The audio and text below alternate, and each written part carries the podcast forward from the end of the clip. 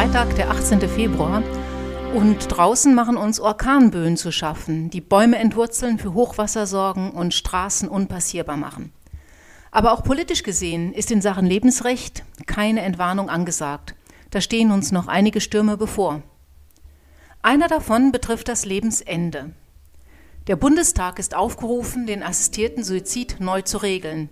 Wir haben schon mehrfach berichtet und wollen in dieser Woche den zweiten Teil unseres Interviews hierzu mit Susanne Kummer vom Imabe-Institut in Wien senden. Der Blick liegt heute auf den vielfältigen Konsequenzen, die eine liberale Regelung des assistierten Suizid für die Gesellschaft mit sich bringen und insbesondere für die Berufsgruppen, die ja eigentlich angetreten sind, Leben zu schützen und zu retten, also Ärzte, Pfleger, Krankenschwestern, vor allem aber auch Rettungsdienstpersonal. Jährlich nehmen sich etwa 10.000 Menschen in Deutschland das Leben. Die Zahl der Suizidversuche ist noch weitaus höher. Etwa ein Drittel aller Suizidversuche geschieht spontan, ohne vorherige Planung oder Ankündigung. Werden Ärzte im Rettungsdienst oder der Notaufnahme mit suizidalen Patienten konfrontiert, müssen oft schwerwiegende Entscheidungen getroffen werden. In den meisten Fällen sind dann Paradigmen oder paradigmatische Regeln gar nicht anwendbar. Neben moralischen Gesichtspunkten spielen auch rechtliche Aspekte eine Rolle. Seit dem Urteil des Bundesverfassungsgerichts ist die geschäftsmäßige Beihilfe zum Suizid nicht mehr strafbar. Und bevor der Gesetzgeber den Paragraphen 217 StGB nicht ändert, der ja durch dieses Verfassungsgerichtsurteil hinfällig geworden ist, bewegen sich alle, die Beihilfe zum Selbstmord leisten, sozusagen in einem rechtsfreien Raum. Strafbar sind diese Handlungen alle nicht mehr. Es ist also alles möglich. Eine ärztliche Suizidassistenz wurde von vielen Ärzten stets strikt abgelehnt. Das ergab sich auch aus der Musterberufsordnung der Bundesärztekammer. Letztes Jahr aber hat die Bundesärztekammer ihre Musterberufsordnung entsprechend den Vorgaben des Bundesverfassungsgerichts geändert. Der assistierte Suizid ist Ärzten jetzt nicht mehr verboten. Obwohl also die Berufsordnung nicht Gegenstand des Verfassungsgerichtsurteils war, sei die entsprechende Regelung in der Musterberufsordnung nicht mehr aufrechtzuerhalten, so begründete das Ärzteparlament seine Entscheidung. Das ändere aber nichts an der lebens- und gesundheitsorientierten Zielrichtung ärztlichen Handelns. Die Hilfe zur Selbsttötung zähle nicht zum Aufgabenspektrum von Ärzten. Recht hin oder her. Stets ist der Arzt letztinstanzlich seinem Gewissen verpflichtet. Als Ärzte sind wir dem Leben verpflichtet, betonte auch Dr. Klaus Reinhardt, Präsident der Bundesärztekammer. Er warnte die Politik explizit vor dem Versuch, Ärzte bei der Suizidassistenz zu sehr in die Verantwortung zu nehmen. Patienten, so Reinhardt, brauchen die absolute Verlässlichkeit, dass es ihrem Arzt darum geht, Leiden zu lindern. Kurz nach diesem Beschluss, die Musterberufsordnung zu ändern, hat die Bundesärztekammer Hinweise veröffentlicht, die den Ärzten eine Entscheidung im Umgang mit Suizidalität und Todeswünschen erleichtern soll. Darin wird ausdrücklich betont, kein Arzt kann zur Mitwirkung an einer Selbsttötung verpflichtet werden. Dies gilt sowohl im rechtlichen Sinne, zum Beispiel mit Blick auf eine künftige gesetzliche Regelung der Suizidhilfe, als auch im moralischen Sinn. Es gibt keinen moralischen Anspruch des Patienten, dass sein Arzt ihm beim Suizid assistiert, auch wenn dieser rechtlich zulässig ist. Das Selbstbestimmungsrecht des Patienten ist seinem Wesen nach vor allem ein Abwehrrecht. Der Patient hat das Recht, von ihm nicht gewollte ärztliche Maßnahmen verbindlich abzulehnen. Er kann aber keine Maßnahmen einfordern, die aus ärztlicher Sicht nicht indiziert sind oder die der Arzt mit seinem ärztlichen Selbstverständnis für nicht vereinbar hält. Es bleibt also eine individuelle Entscheidung des einzelnen Arztes, ob er den an ihn herangetragene Wunsch des Patienten nach assistiertem Suizid nachkommt und ein solches Handeln dann mit seinem Gewissen und seinem ärztlichen Selbstverständnis vereinbaren kann. Während der Gesetzgeber nach dem Urteil des Bundesverfassungsgerichts die freiwillig geleistete Suizidhilfe nicht auf bestimmte Personen, Lebens- oder Krankheitssituationen beschränken darf, sondern prinzipiell allen Suizidwilligen in gleicher Weise ermöglichen muss, ist der Arzt in seiner individuellen Entscheidung frei. Er kann in jedem Einzelfall alle für ihn persönlich wichtigen Umstände und Kriterien berücksichtigen. Diese Hinweise der Bundesärztekammer sind extrem wichtig, weil sie für Ärzte, aber natürlich auch für das Rettungsdienstpersonal ein wenig Klarheit schaffen. Denn das Bundesverfassungsgerichtsurteil gibt Anlass zu Fragen. Eine Behandlung gegen den Willen eines urteilsfähigen Patienten ist eine Körperverletzung, selbst wenn sie lebensverlängernd wäre. Darf der Notarzt also überhaupt noch eingreifen nach Suizidversuch? Wie geht er mit der Studentin um, die nach dem Scheitern bei einer Prüfung eine Überdosis Medikamente geschluckt hat? Auch Minderjährige, Patienten mit psychiatrischen Erkrankungen oder Patienten, die bereits einen Suizidversuch unternommen hatten, können einwilligungsunfähig sein und über Zustimmung oder Ablehnung medizinischer Maßnahmen entscheiden. Was also tun, wenn ein Teenager den Selbstmordversuch überlebt? Ist sein Todeswunsch zu respektieren oder ist eine Therapie angesagt? Was ist mit dem depressiven Familienvater, der seinem Leben ein Ende setzen wollte und der vom Rettungspersonal aufgefunden wird? Ist die Reanimation zulässig, in der Annahme, dass hier nicht wirklich ein Todeswunsch, sondern eine schwere Erkrankung zugrunde liegt?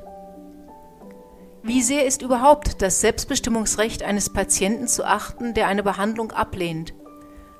Vor allem dann, wenn es Anhaltspunkte gibt, dass er nicht vollumfänglich einwilligungsunfähig ist und im Nachhinein den Maßnahmen doch zustimmen wird.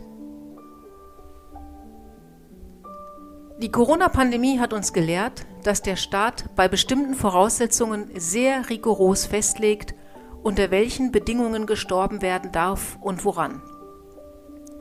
Leben retten um jeden Preis. Das war von Anfang an die Devise. Auch um den Preis, dass viele alte Menschen sich selbst aufgegeben haben und dass sie in völliger Einsamkeit aus dem Leben geschieden sind, ohne Besuche von nahen Verwandten.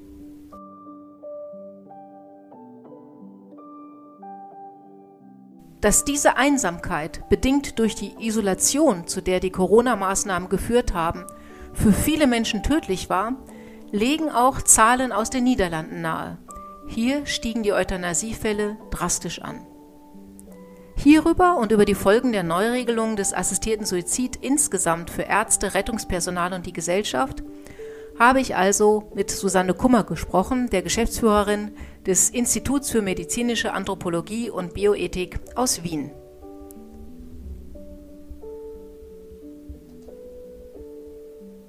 Herzlich willkommen und vielen Dank, dass Sie uns nochmal zur Verfügung stehen für ein Interview. Heute geht es ähm, um den assistierten Suizid. Das hängt so ein bisschen auch mit der äh, Covid-Pandemie jetzt zusammen. Meine erste Frage, denn äh, noch nie kamen so viele Menschen durch Euthanasie in den Niederlanden ums Leben, also durch Sterbehilfe im Grunde genommen, wie im Jahr der Covid-19-Pandemie 2020. Da sind also fast 7000 Menschen durch ähm, assistierten Suizid, durch Sterbehilfe ums Leben gekommen. Das liegt den Schluss nahe, dass nicht immer schweres körperliches oder unabwendbares Leiden der Grund für die Sterbehilfe ist. Wie sehen Sie das?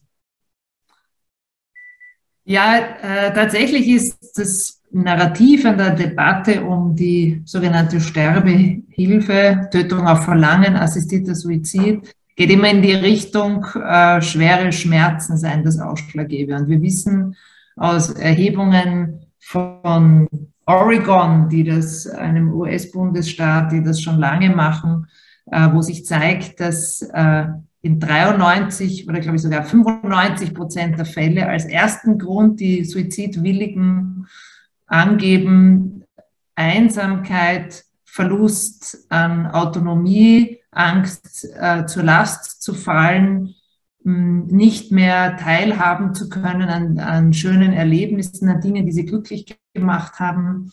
Und das ist äh, auch erschreckend gewesen bei einer Untersuchung in den Niederlanden, wo unter äh, 55-Jährigen, 60-Jährigen gefragt wurde, warum, warum wären Sie für Tötung auf, warum würden Sie das in Anspruch nehmen? Es ist die Einsamkeit und ein zweiter Faktor, über den kaum gesprochen wird, ähm, die Furcht, sich das auch ökonomisch nicht leisten zu können. Ähm, das war etwas, worauf auch in den Vereinigten Staaten der, das Beratungsorgan des Präsidenten in Bezug auf die Frage der Behinderung und die Stärkung der Rechte von Behinderten hingewiesen wurde, ähm, dass gerade Menschen mit Behinderung, beispielsweise assistierten Suizid, ähm, eher wählen, weil sie sich nicht mehr raussehen in der, in der persönlichen Betreuung, die sie bräuchten, in den Behelfen, die sie nicht bekommen und quasi verzweifeln. Also wir sehen eigentlich, dass hier eine, dass hier existenzielle Nöte in 99 Prozent sozusagen die Hauptrolle spielen und quasi unsere Antwort auf, als Gesellschaft auf existenzielle Nöte lautet jetzt, hier ist die Option, dass du ähm, dir das Leben nehmen kannst und wir dir noch dazu helfen dabei. Und ich halte das wirklich für ein fatales Signal.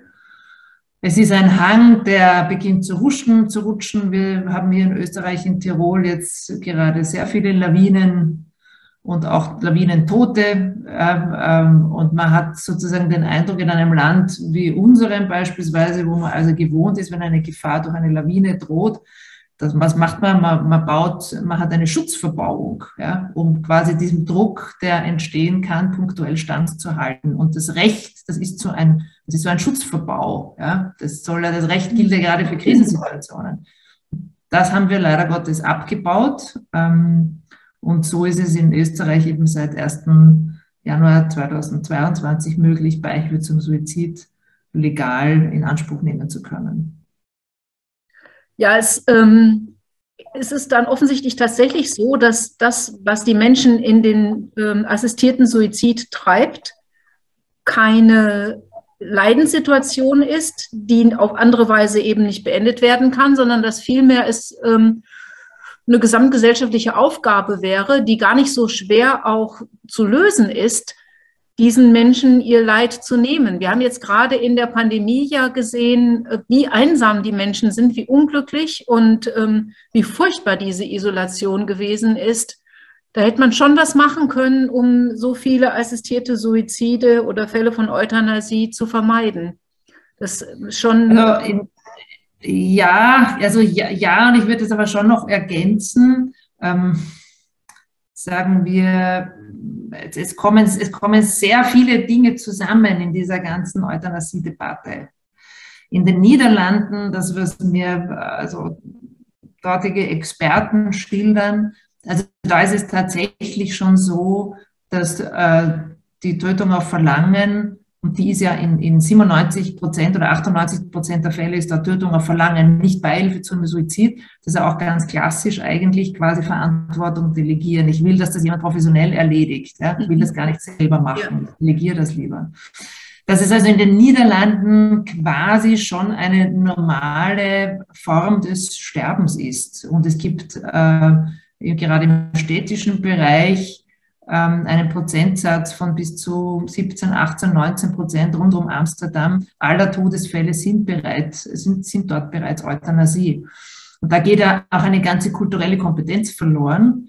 Ähm, Menschen erleben, junge Menschen erleben nicht mehr, dass man die Oma pflegt und, und auch in, in ihrer Hinfälligkeit und, und Verwirrtheit und so weiter für sie da ist, sondern da wird schon der Hausarzt gerufen für die Euthanasie. Ja, und da kommt eine Kommission und, und also die erleben gar nicht mehr, ähm, was es heißt, äh, jemand in einer vulnerablen Situation ähm, zu, zu versorgen, bei ihm zu bleiben, ihm beizustehen bis zu seinem natürlichen Tod das ist schon eine, also das sind tektonische Werteverschiebungen, die wir da, die wir da beobachten können. äh, relativ leicht zu lösen, haben Sie vorher gesagt. Naja, ähm, also ich glaube, sozusagen Wertevermittlung, das ist, was am schwierigsten zu vermitteln ist. Also so leicht ist das, glaube ich, das, also wir haben einen langen Weg äh, vor uns, denke ich, äh, in diesem Thema. Äh, wenn quasi die gesetzlichen Schutzmechanismen versagen, müssen wir umso mehr investieren in die politische Kultur, in, in, in unsere Wertekultur, für welche Werte stehen wir und welche Werte leben wir. Und da haben wir halt einen unglaublichen Individualismus auf der einen Seite, ähm, der uns zu schaffen macht, also äh, und der projiziert wird mit einer ja doch äh, also fast emphatisch ähm, davon gesprochen wird, es gibt ein Recht darauf, sich das Leben nehmen zu können. Und das erinnert mich sehr an Friedrich Nietzsche, der in der Götterdämmerung gesagt hat, äh, der Kranke ist der Parasit der Gesellschaft. Es mhm. dreht sich um, also quasi wird jetzt dem Kranken äh, emphatisch zugesprochen, du bist ganz besonders autonom. Man fragt sich eigentlich, warum ist gerade der Kranke besonders autonom? Ähm, der Gesunde ist doch der eigentlich Autonome. Und zugleich wird ihm aber vermittelt, du kostest was, du leistest nichts mehr.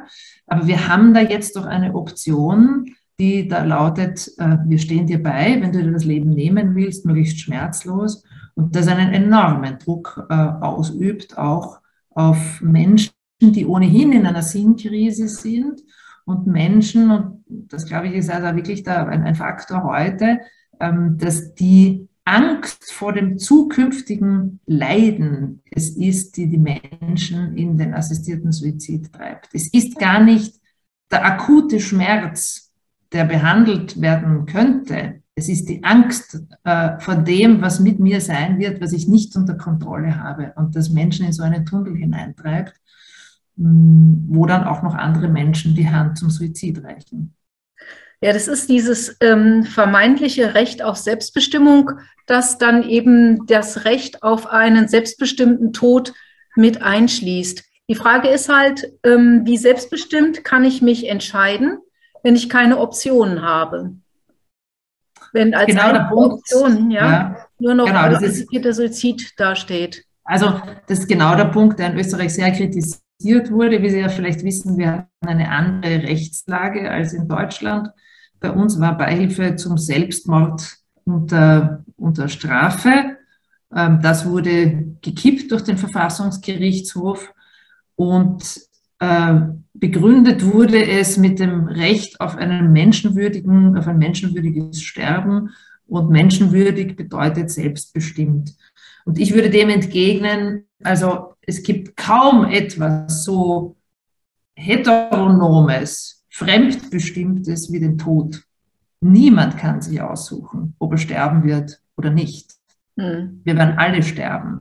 Es gibt keine Autonomie im Hinblick ja, auf den Tod. Und man hat fast ein wenig das Gefühl, nämlich mit der Emphase, mit der das vorgebracht wird, ähm, dass hier quasi versucht wird, in unserer sozusagen kontrollfixierten und vorausschauenden und vorausplanenden Gesellschaft, die, die antizipierend schon das Leben äh, präventiv unter Kontrolle bekommen möchte und eben auch das Sterben, dass man hier versucht, etwas, was per se und sozusagen von, von sich aus nicht unter Kontrolle zu bringen ist, wie das Sterben, nun dem Anschein gegeben wird, weil ich den Tag bestimme und die Dosis des Giftes bestimme und sage, und jetzt habe ich das auch noch kontrolliert ähm, erledigt. Ja.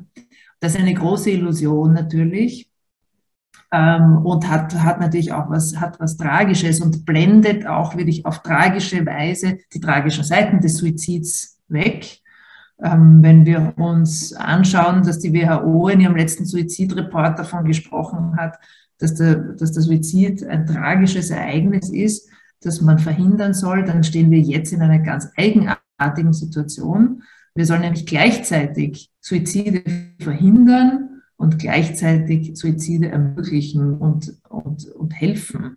Und das wird sich irgendwie nicht ganz ausgehen. Ja? Und da waren beispielsweise bei uns die Psychiater ja auch sehr dagegen, weil sie gesagt haben, äh, wie, wie können wir nun glaubhaft noch Suizidprävention betreiben, ähm, wenn wir äh, gleichzeitig jemanden bescheinigen sollen, dass er mit einer Depression äh, selbstbestimmt ist oder mit, einer, äh, mit einem anderen, mit einem Borderliner ähm, und, äh, und, und, und nicht mehr ihm quasi einen lebensbejahenden Ausweg zeigen aus seiner Situation, ähm, sondern das tödliche Gift reichen. Da kommen jetzt Dinge zusammen, die, die eigentlich nicht mehr vereinbar sind miteinander und das wird ein schwieriger Weg. Das ist, glaube ich, auch ein schwieriger Weg äh, für so manche Rettungsdienstmenschen, ähm, die dann zu einem, ich sag mal, missglückten, assistierten, äh, nicht assistierten Suizid, aber Suizidversuch kommen und dann vor der Frage stehen, äh, mache ich mich jetzt strafbar, wenn ich eine Reanimation einleite oder mache ich mich strafbar, wenn ich das nicht tue? Also die, diese Abwägungen sind auch für Rettungsdienstpersonal, glaube ich, nicht so ganz leicht wir sind, also jetzt gerade beginnt so ein langsames Erwachen in Österreich, was das jetzt eigentlich alles für, für Folgefragen mit sich bringt. Und das ist ein ganz wichtiger Punkt, den Sie ansprechen. Man weiß ja, dass ähm, die Barbiturate, die hier, äh, also die hier, die Gifte, ja, die hier verabreicht werden, äh, nicht immer sofort tödlich wirken. Ja, das kann sich über, über Stunden hinziehen. Äh, wir haben Daten aus Oregon, da ging das über drei Tage auch so ein Todeskampf. Ähm, also das ist, das ist gar nicht so sanft einschlafen und hinweg. Äh, bei, bei etlichen äh, hat das diesen Anschein, aber es funktioniert. So, was passiert? Es kann zum Beispiel durch Übelkeit passieren, dass jemand die, die Hälfte der Dosis erbricht dann, dann quasi, äh, dann, dann, dann weiß man nicht, hat er jetzt erbrochen, weil er vielleicht auch noch weiterleben wollte, kann ja auch sein. Ja? Hat, er, hat er erbrochen, weil einfach, weil er zu wenig äh, Begleitmedikation bekommen hat gegen die Übelkeit. Was, was mache ich jetzt? Gebe, verabreiche ich ihm das noch einmal?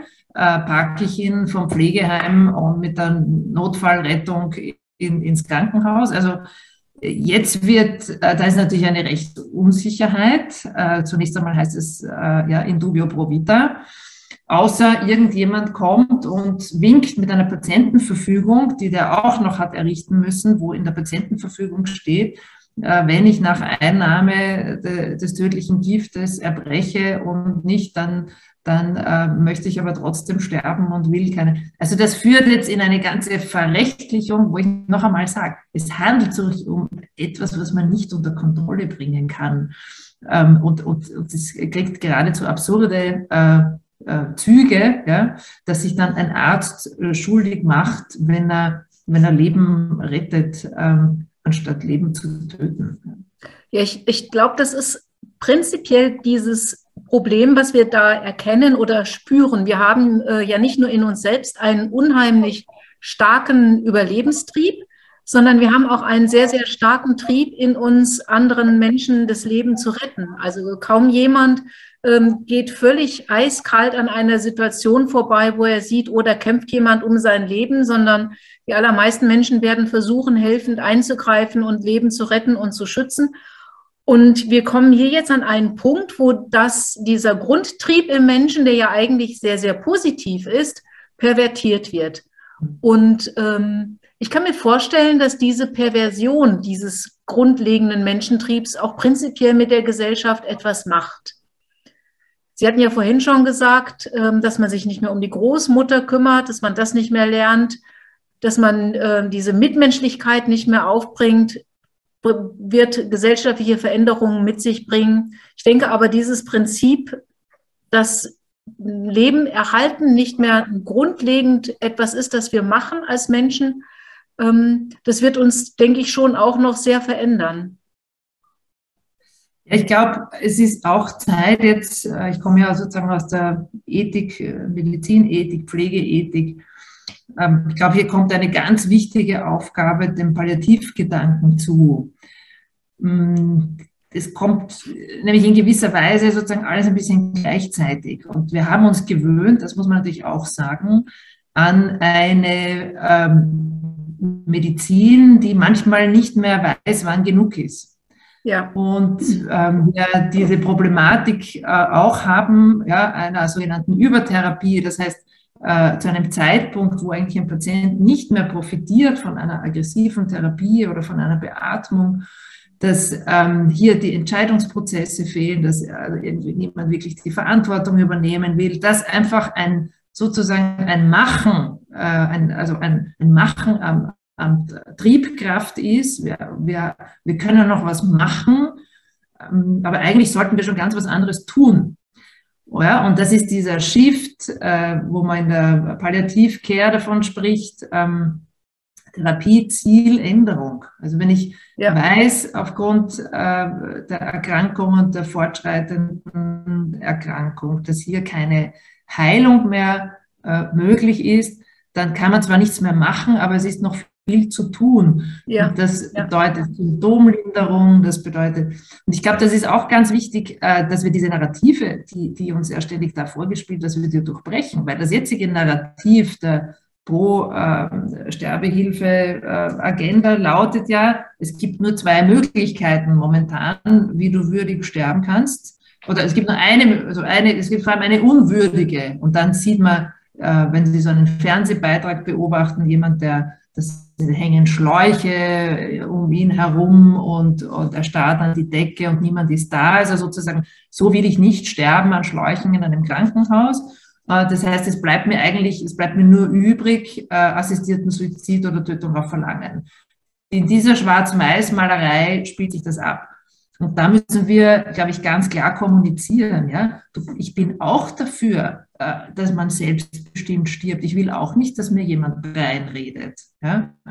Aber ähm, aber sozusagen die, nicht die Tötung, nicht das, das, Wesen der Selbstbestimmung liegt nicht in der Tötung, sondern in einem, in einem würdigen Tod, in einem würdigen begleitet werden an diesem Lebensende, wo Schmerzen genommen werden, Symptome gelindert, das ist oft die Mundtrockenheit, das ist der Juckreiz, das sind Dinge, die quasi keine laute Medizin brauchen. Ja, also ich sage immer Palliativcare, das ist die leise Medizin, da ist die, kommt die Pflege in den Vordergrund.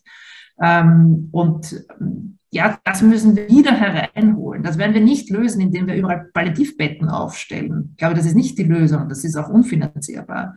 Was wir brauchen, da spreche ich jetzt wieder von den Werten und das dauert länger, da geht es auch um Kompetenzen, die wir im Palliativcare quer durch äh, alle äh, Arzt, äh, sozusagen äh, Fach, Fachgebiete in der Pflege eine Wissenskompetenz und eine Handlungskompetenz aufbauen. Ich glaube, das ist, das ist ähm, letztlich der Weg, dass auch Ärzte, Pflegende sich, sich trauen, hier Entscheidungen zu treffen und zu sagen, hier gehen wir in eine Thera Therapiezieländerung, hier gibt es noch viel zu tun für diesen Menschen. Ja, das, ähm, ich glaube, das ist tatsächlich problematisch. Ärzte haben so, so diesen Machbarkeitsanspruch. Oft wird der natürlich auch von Angehörigen nochmal an sie herangetragen manchmal vielleicht auch von, ähm, von Kirchenvertretern, die sagen, ja, aber wir haben hier äh, Leben zu retten und Leben zu erhalten. Ähm, ich sag mal, fast auf Däubel komm raus. Und ähm, dann kommt man in so Zwickmühlen, wo man nicht mehr in der Lage ist zu sagen, man muss einen Menschen auch einfach gehen lassen. Auch das gehört dazu. Man muss einen Menschen auch ähm, sich verabschieden lassen, wenn er gehen möchte und anerkennen, dass jetzt einfach dieser dieses Leben zu Ende ist. Frau Kummer, ganz herzlichen Dank ähm, für dieses Interview zum assistierten Suizid, für die Einsichten und Einblicke in die Situation in Österreich und darüber hinaus auch nochmal den Blick in die Nachbarländer, die ja leider schon ein ganzes Stückchen weiter sind als wir. Bedauerlich, dass wir davon so wenig lernen wollen, aber so ist das. Vielen Dank, Frau Kummer. Gerne, gerne. Es gibt viele Hinweise darauf, dass die Coronavirus-Pandemie 2019 tiefgreifende psychologische und soziale Auswirkungen hat. Die psychologischen Folgen der Pandemie werden wahrscheinlich noch Monate und Jahre andauern. Studien deuten darauf hin, dass diese Pandemie in der Allgemeinbevölkerung und bei den Angehörigen der Gesundheitsberufe ganz besonders mit Kummer, Angst, Ansteckungsängsten, Depressionen und Schlaflosigkeit verbunden ist. Dass unsere Kinder- und Jugendpsychiatrien seit den ersten Schulschließungen überlaufen, ist ja hinlänglich bekannt. Soziale Isolation, Ungewissheit, chronischer Stress und wirtschaftliche Schwierigkeiten tun ihr Übriges, so dass es zur Entwicklung oder Verschlimmerung von Depressionen, Angstzuständen, Sucht und anderen psychiatrischen Störungen in gefährdeten Bevölkerungsgruppen kommen kann. Diese Zustände werden mit erhöhter Suizidalität in Verbindung gebracht.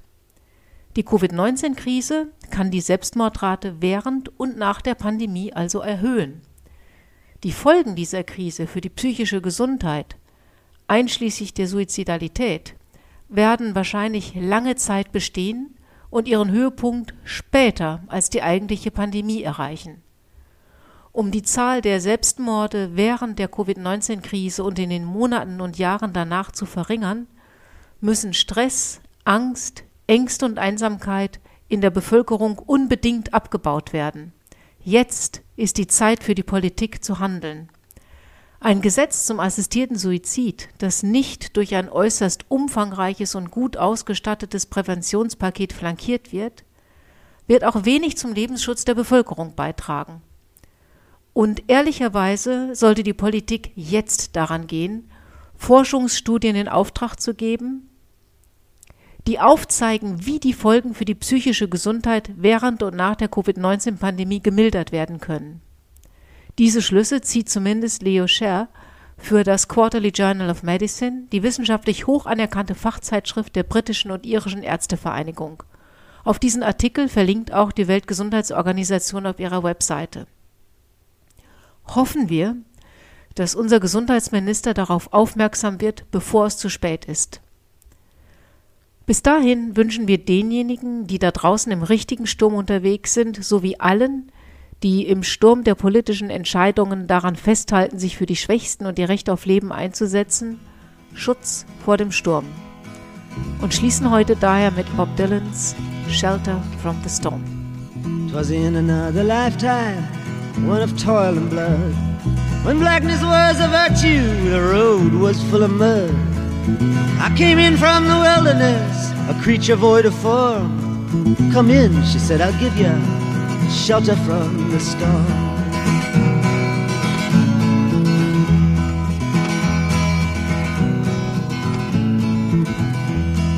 And if I pass this way again, you can rest assured I'll always do my best for her, on that I give my word.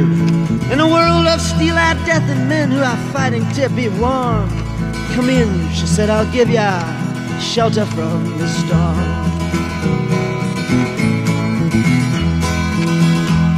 Not a word was spoke between us, there was a little risk involved. Everything up to that point had been left unresolved. Try imagining a place where it's always safe and warm. Come in, she said, I'll give you shelter from the storm.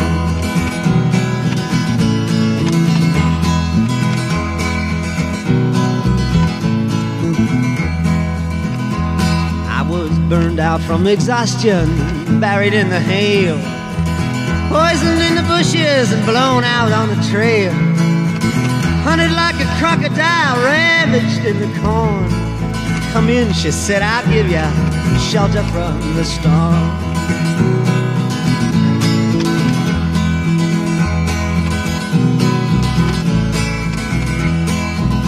Suddenly I turned around and she was standing there with silver bracelets on her wrists and flowers in her hair. She walked up to me so gracefully and took my crown of thorns Come in, she said, I'll give you shelter from the storm.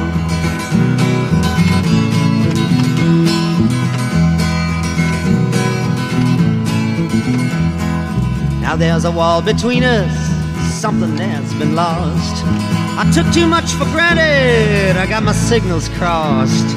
Just think till it all began on a non eventful morn. Come in, she said, I'll give you shelter from the storm.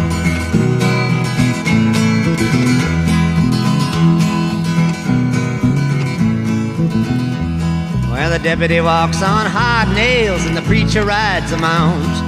But nothing really matters much, it's doom alone that counts. And the one-eyed undertaker, he blows a feudal horn. Come in, she said, I'll give ya shelter from the storm.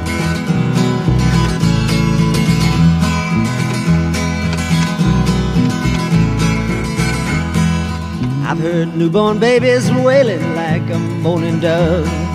And old men with broken teeth stranded without love.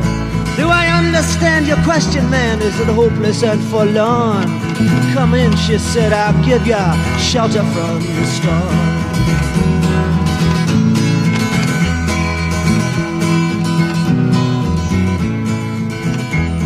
In a little hilltop village, they gambled for my clothes. I bargained for salvation and she gave me a lethal dose. I offered up my innocence, I got repaid with scorn. Come in, she said, I'll give you a shelter from the storm.